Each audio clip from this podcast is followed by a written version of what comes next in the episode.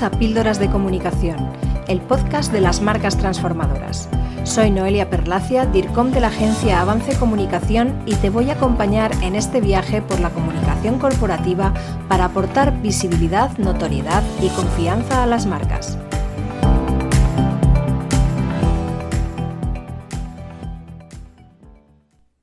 En el anterior episodio de Píldoras de Comunicación hablábamos de la fase previa a la organización de un evento, la conceptualización del mismo, necesaria para dar coherencia a todo el desarrollo narrativo, sus aspectos visuales y la experiencia final. Una vez que tenemos claros todos los aspectos anteriores, llega el momento de concretarlos. Las posibilidades de un evento son casi infinitas, por lo que en este episodio me voy a ceñir a los aspectos básicos a los que ningún evento debe renunciar. En primer lugar, voy a hablar de la ubicación. La sede del evento puede llegar a ser, sin duda, una de las claves del éxito, y su elección depende de múltiples condicionantes, como la capacidad de las salas, la situación geográfica, que sea un lugar convencional como una sala de hotel, aunque hay hoteles muy diversos y con todo tipo de salas, o que sea un lugar especial, original o relevante por alguna de sus características. La oferta es muy amplia, pero la elección debe cumplir algunas condiciones importantes. Por un lado, aunque parezca algo evidente, el sitio elegido debe tener espacio suficiente para todas las actividades, teniendo en cuenta el número de personas, el tipo de montaje, el espacio necesario para la escenografía, medios audiovisuales, etc. Además, las características de sus instalaciones, accesibilidad, estilo y decoración deben ser coherentes con el propósito y los valores de la marca.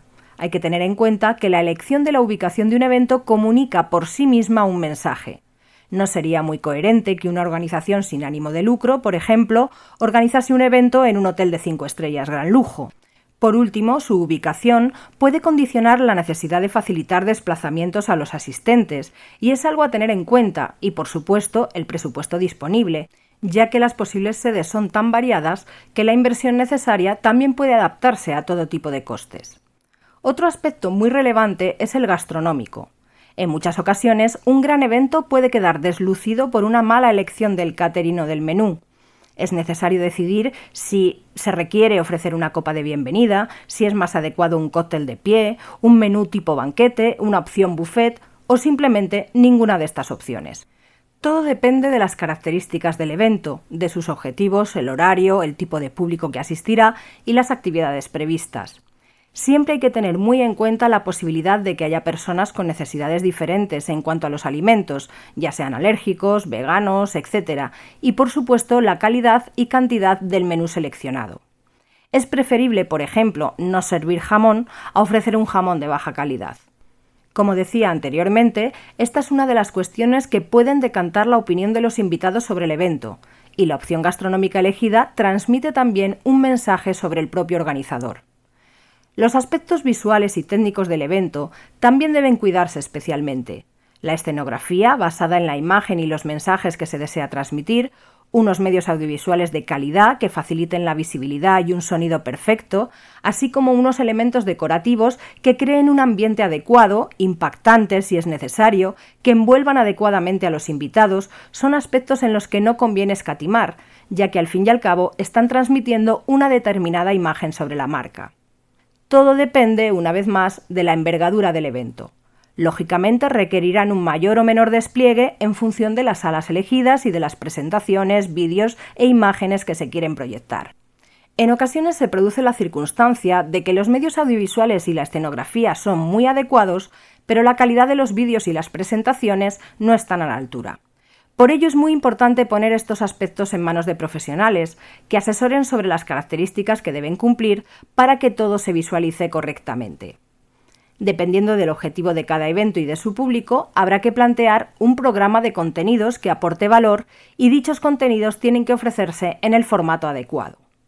Las opciones son muchas, desde unas simples ponencias a cargo de speakers internos o con la opción de elegir algún ponente especial externo, actividades de entretenimiento con actuaciones de todo tipo, ya sean musicales o a cargo de algún artista invitado, o la posibilidad de actividades participativas, como workshops temáticos, team building, gamificación, votaciones o encuestas, concursos y opciones tecnológicas mediante realidad virtual, realidad aumentada, hologramas.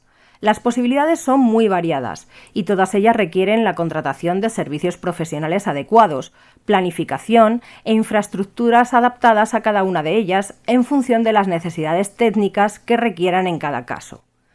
Todo ello debe estar bien planificado para coordinar adecuadamente la logística previa, transportes, tiempos necesarios de montaje y desmontaje, y por supuesto hay que contar con una escaleta o un guion bien construido para que el programa del evento se desarrolle de forma apropiada cumpliendo los horarios previstos.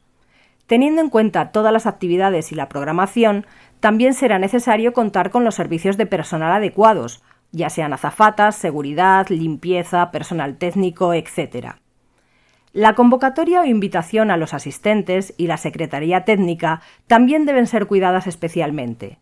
Los públicos a tener en cuenta son diversos, ya que por un lado estarán los invitados principales, ya sea personal de la propia empresa en caso de eventos internos, clientes o colaboradores, pero también puede ser requerida la presencia de autoridades diversas, algo que suele ser muy habitual en el caso de la inauguración de determinadas infraestructuras o instalaciones, o la convocatoria de medios de comunicación, si el evento y su temática lo requieren por su relevancia.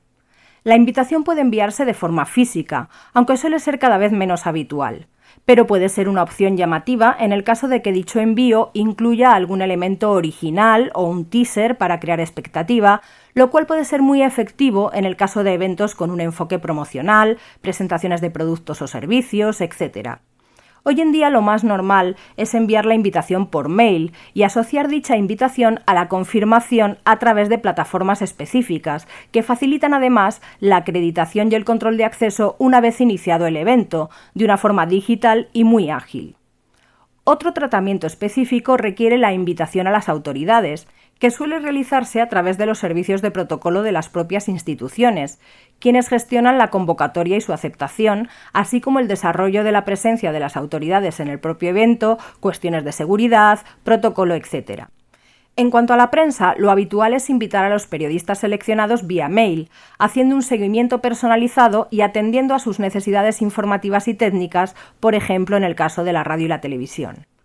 Cuando se trata de eventos abiertos al público en general o a un colectivo específico, pero no de forma personalizada, será necesario difundir y publicitar el evento correctamente, mediante acciones publicitarias a través de los canales apropiados para llegar a estos públicos. Eso requiere de una planificación concreta de medios, en la que no nos vamos a detener porque requiere un tratamiento específico que no es el objetivo de este episodio. Hay muchos otros aspectos posibles a tener en cuenta en un evento, porque como decíamos anteriormente, las posibilidades son casi infinitas.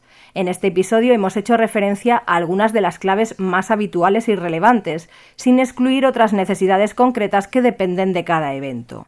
Lo fundamental es contar con el asesoramiento y la colaboración de profesionales y equipos especializados siempre que sea necesario, ya que con su experiencia facilitarán que el evento se desarrolle con éxito. Espero que estas recomendaciones te resulten útiles a la hora de organizar tu evento. Te espero en el próximo episodio y si te surge cualquier duda o quieres consultar algún aspecto adicional sobre la organización de eventos, estamos a tu disposición en avancecomunicación.com a través de nuestra sección de contacto. Hasta el próximo episodio. Hasta aquí nuestro episodio de Píldoras de Comunicación. Si te ha gustado, compártelo y no dejes de escuchar el próximo.